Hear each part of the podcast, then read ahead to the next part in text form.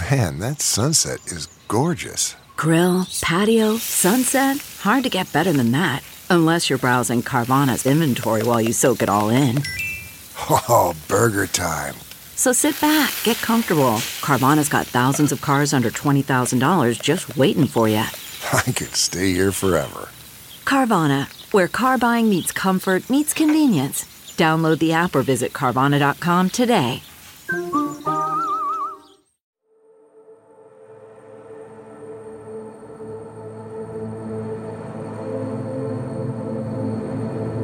Lo que hemos visto es que eh, hay mucha confusión y la gente pues tira el mismo término para todos. Aquí se pierde entonces un poco de la humanidad, ¿no? del toque de lo que es el, el refugio, buscar un refugio político. They are human beings and we want them to be treated with dignity. You let them in, you're gonna have to chase them later. They're bringing drugs, they're bringing crime, they're rapists, and some, I assume, are good people. Ninguno de los políticos ha tomado seriamente el problema de la ley migratoria, de la, del proceso migratorio, y lo que ha creado es una crisis en la frontera. Yo soy Jamie Virgen con Sinclair Broadcasting en San Antonio, Texas. Gracias por estar con nosotros de nuevo esta semana para una nueva edición de Crisis de Inmigración, la pelea por la frontera del sur de los Estados Unidos. Vamos a hablar sobre algo que ha dividido muchísimo a este país, no solamente inmigración. Estamos hablando de la terminología que se usa para identificar a las personas que llegan a la frontera de una manera A ilegal o B sin documentos. Hay muchos términos diferentes. Hasta nosotros mismos, los periodistas, peleamos sobre cuál término se puede usar. Hay personas que los llaman refugiados, hay otros que los llaman migrantes, hay otros que los llaman indocumentados, pero yo creo que la palabra en inglés que más problemas ha causado es illegal alien. Pero cuando miran esa palabra que se usa en inglés, illegal alien, esa palabra se usa en las leyes de los Estados Unidos. Hablamos nosotros con Ari Jiménez, Aristides Jiménez. Él es jubilado de la organización federal Homeland Security Investigations. Ellos están encargados en parte de procesar a estas personas, de ver si también tienen en realidad un caso para asilo en los Estados Unidos. Hablamos con Ari un poquito sobre qué significa cada palabra, porque los términos no se pueden usar así al azar. Los términos uno tiene que saber exactamente el significado. Una persona indocumentada quiere decir que no tiene documentos cuando están en los Estados Unidos. Pero como van a oír ahora la conversación que tuvimos con Ari, él nos explica que cuando ellos son procesados y permitidos a quedarse en los Estados Unidos esperando ese proceso, ellos tienen documentos. Así que, ¿cómo los podemos llamar? Indocumentados. Estamos ahora con Ari Jiménez, quien era el eh, agente encargado de Homeland Security Investigations aquí en el área del sur de Texas, de San Antonio. Ari, parte de la razón que queríamos hablar contigo hoy era para explicar un poco cada término que se está usando en los Estados Unidos para describir a una persona que entra a los Estados Unidos por la frontera de una manera número uno, ilegal o sin documentos o pidiendo asilo político, porque aquí hay una pelea sobre la terminología. Así que explícanos. Sí, gracias, Yami. Mira, eh, inclusive es muy importante que, definamos claramente. Eh, mucha gente utiliza diferentes términos y lo que hemos visto es que utilizar diferentes términos que no están eh, regulados o, no son adecuados podría influenciar mucho las actividades de muchos de estos eh, extranjeros que están migrando a los Estados Unidos. Lo que hemos visto es que, por ejemplo, en inglés le hablan el illegal alien. Eso viene de la codificación legal del Código Federal de los Estados Unidos. Su traducción es de extranjero ilegal. Lo que quiere decir es una persona que no es estadounidense, es una persona extranjera. Así de sencillo. En inglés suena muy fuerte porque le dicen alien, como que está afuera, pero es un extranjero que no es legal. ¿Qué quiere decir esto que es un extranjero que no es legal?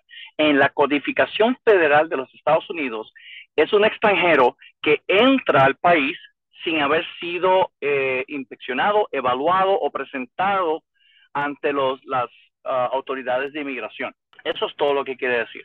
Pero también tenemos las personas que son el migrante, el migrante que viene a este país, a los Estados Unidos, con una visa de trabajo. Muchas veces vemos al migrante que cruza para trabajar la tierra, para trabajar en las granjas por un término de tiempo, entonces vuelve a su país de origen. De nuevo, también tenemos entonces el inmigrante, esta persona que viene a migrar y a quedarse aquí en los Estados Unidos. Lo que hemos visto es que eh, hay mucha confusión y la gente pues tira el mismo término para todos, pero cada uno de los individuos que viene a, tratar de entrar a este país eh, tiene una, unas razones distintas. Sabemos, por ejemplo, las personas que están buscando el asilo. Desgraciadamente, cuando eh, se empieza a mencionar a todo el mundo como que está migrante y no se diferencia a las personas que realmente están buscando el asilo, eh, buscando una, un albergo de, de ayuda para situaciones en su país de origen que pueden ser persecución política, abuso sexual, puede ser una persecución por eh, religión. Entonces, aquí se pierde entonces un poco de la humanidad, ¿no? del toque de lo que es el, refugio, buscar un refugio político, cuando se está buscando refugiarse en, dentro de los Estados Unidos. Por eso es bien importante que sepamos definir claramente cada uno de los términos. Ari, déjame también preguntarte, cuando estamos hablando estos términos, ¿cuál es el peligro de intercambiar una palabra con la otra? Explícanos eso más a fondo. Vamos a tomar la persona que busca refugio, ¿no? La persona que busca refugio en este país porque ha sido tiene una persecución en su país, si empezamos a decir, no, esto es un, extranjero sin documentos, ah, entonces ya lo estás viendo con con unos filtros distintos. De igual manera, queremos mantener, ¿no? La persona que viene aquí pidiendo asilo, refugio, eh, por razones políticas, religiosas, de sexo, esas personas tienen una necesidad y, a través de los años de Estados Unidos siempre ha abierto sus puertas a ayudar. Entonces está el otro grupo, el grupo de extranjeros, los que vienen sin documentos, son los que le llaman los extranjeros que entran ilegalmente. Esas son las personas que nunca se han presentado para inspección. Estas son las personas que se arriesgan a cruzar el río como los que murieron ahogados la semana pasada. Estos son los que se arriesgan en la parte de atrás de un tractor como los que murieron hace unos meses en San Antonio. Estas son personas que entran al país y en ningún momento tienen la intención de presentarse para una inspección migratoria. Entonces tenemos el otro grupo que hemos visto en los últimos dos años una, un alza en la cantidad de personas que vienen, que son las, las unidades familiares y los niños no acompañados. Estos no son indocumentados. Estos no son que entran ilegalmente al país. ¿Por qué? Lo que hemos visto en los últimos dos años es que las organizaciones de el, de la trata de personas y las organizaciones que están tratando de contrabandear con personas que traen ilegalmente aquí al país, le han prometido a estos grupos que van a tener un trato especial. Entonces hacen una campaña para dejarles saber a la gente, vengan conmigo que yo les garantizo el pasaje. Los niños que vienen solos o las, los núcleos familiares, esas personas no entran ilegalmente al país lo que hacen es que se rinden, ¿no? Que ellos entran y se someten a las personas que están en los puertos de entrada y se someten a las personas, a los, a los oficiales de la patrulla fronteriza que están entre los ríos. ¿Por qué es importante hacer esa diferencia? Porque la persona que viene ilegalmente nunca intenta que se inspeccione. por las razones que sean. Puede ser que tienen, han sido deportados en el país anteriormente, quizás tienen algún tipo de historial criminal, pero las, las, unidades de familia y los niños que se están, que vienen y se, se, están rindiendo frente a los oficiales, esos no hicieron una entrada ilegal. Se, ellos se, entregan a los oficiales, los oficiales los procesan, entonces les proveen documentos para viajar a, la parte interior del país. Los documentos pueden ser lo que en inglés se llaman un NTA o un NTR. Eh, es una, notificación para aparecer frente a un juez de inmigración o una uh, notificación para que se reporte frente a una corte de inmigración. Así que los individuos que están siendo procesados sí tienen documentos y los documentos se los está dando el Departamento de Seguridad Interna. Con eso dicho, mucha gente dice que se puede entrar al país de una manera legal, que por qué no lo hacen.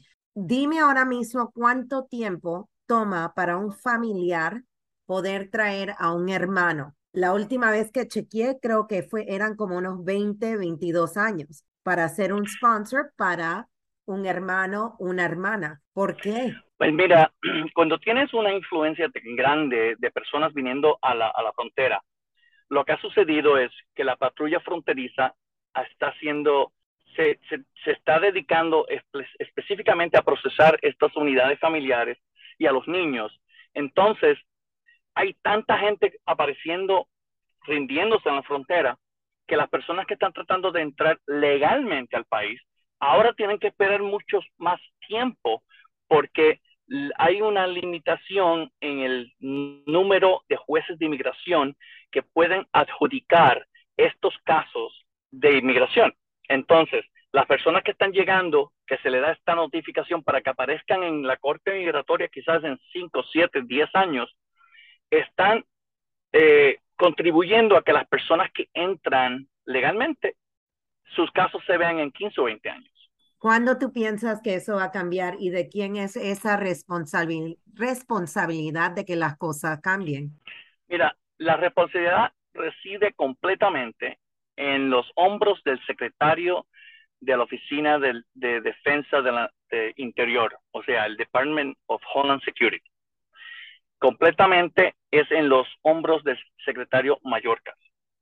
Él tiene la responsabilidad de dejar a la patrulla fronteriza que haga su trabajo, dejar, permitir, ¿no? A que la patrulla fronteriza haga su trabajo entre los puntos de entrada, que la patrulla fronteriza haga su trabajo en los puertos de entrada, que la oficina del ICE eh, o de deportaciones que hagan su trabajo dentro de las, de las, de las cárceles para extraditar a, a aquellas personas extranjeras criminales que son los que te dan un mal nombre al resto de los extranjeros tratando de llegar al país.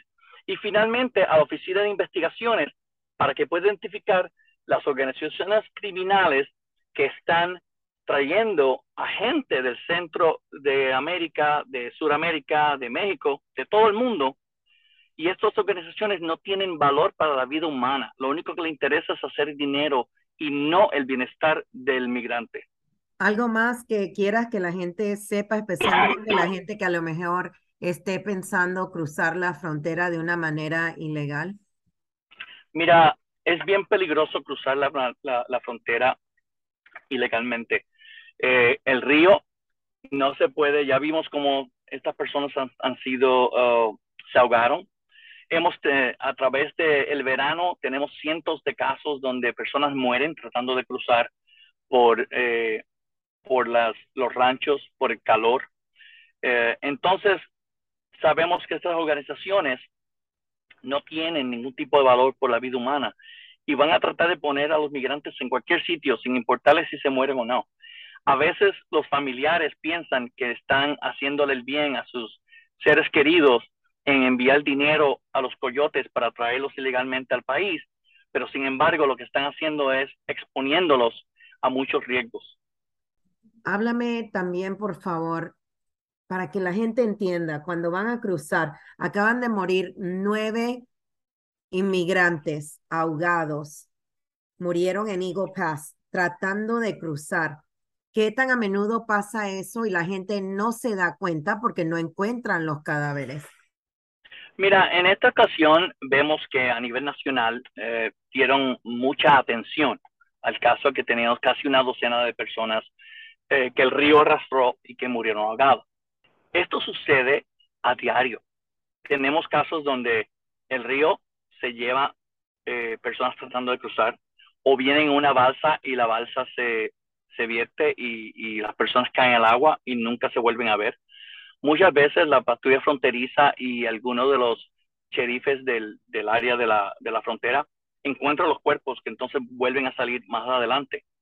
Entonces también tenemos los que mueren por el calor, eh, deshidratados en el medio de, las, de los uh, ranchos, que los, los coyotes dejan uh, morir porque no les interesa. Están muy débiles o, o están muy uh, enfermos y los dejan para que mueran. ¿Por qué tú piensas que no han cambiado las cosas? La última vez que hubo una amnistía grande fue durante la época de Ronald Reagan. Desde que yo llegué a este país en los años 80, se habla de una reforma migratoria, tanto en las elecciones congresionales, del Senado o las presidenciales. Ninguno de los políticos ha tomado seriamente el problema de las leyes migratorias, de la, del proceso migratorio, y lo que ha creado es una crisis en la frontera.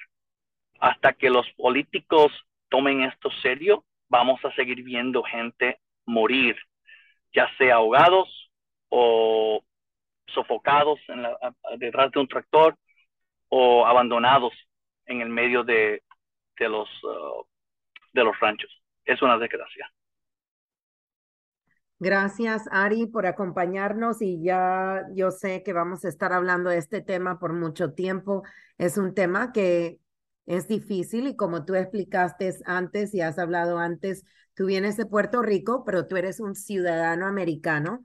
Yo vengo de Panamá, soy inmigrante eh, y es un tema muy difícil que no solamente está dividiendo a la gente de los Estados Unidos por ciudadanos inmigrantes, sino simplemente de qué es lo justo, qué es lo justo que se tiene que hacer. Y en realidad cuando hablamos con gente en los países del norte de Wisconsin, de Michigan, Minnesota, hay mucha gente que yo conozco que son negociantes republicanos que dicen que el gobierno tiene que encontrar una manera de traer a personas a trabajar de nuevo, como el sistema que había antes de los braceros, porque hay una falta de trabajadores en esos estados en el norte.